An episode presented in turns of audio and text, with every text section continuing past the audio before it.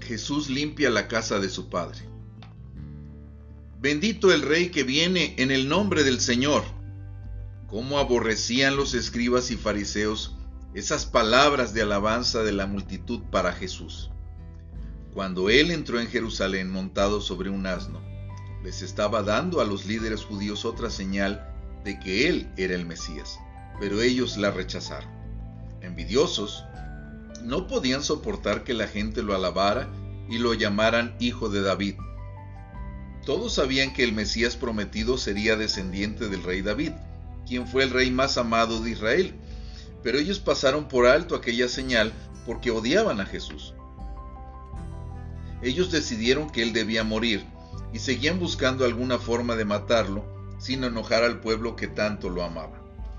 Cuando la procesión se acercó a, Jerusalén, algunos de los fariseos de entre la multitud le dijeron, Maestro, reprende a tus discípulos. Jesús le respondió, les digo que si ellos se callan, las piedras gritarían.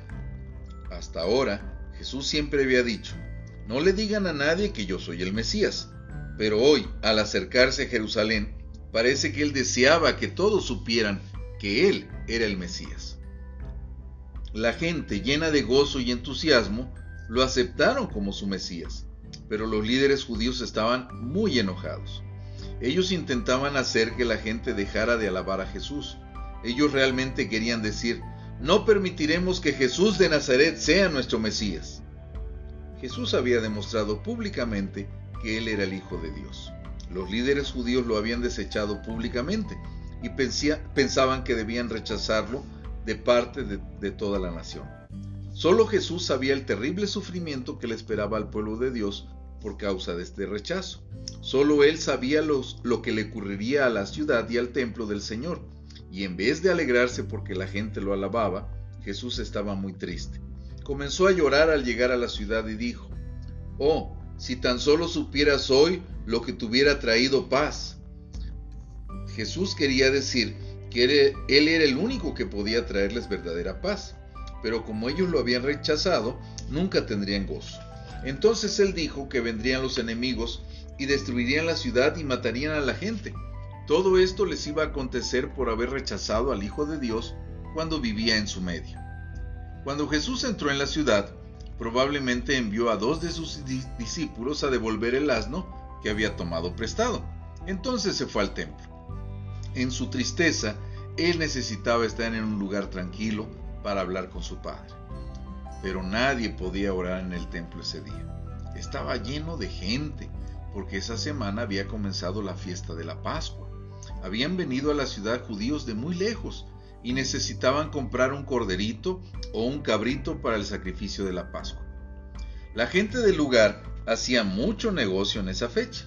Traían corderos y cabritos para venderlos en el patio del templo. Los cambistas ponían sus mesas ahí e intercambiaban el dinero extranjero por el dinero utilizado en Israel. El tiempo de la Pascua se había convertido en tiempo para estafar a la gente. Vendedores deshonestos cobraban demasiado por sus animales. Cambistas de malos principios cobraban demasiado por sus servicios. Los extranjeros necesitaban un animal para el sacrificio y debían pagarlo con monedas judías. Y sin duda, no entregaban su, dinero sin discutir y quejarse, intentando obtener un precio más bajo. Estos vendedores y cambistas nunca hubieran entrado en casa ajena para hurtar.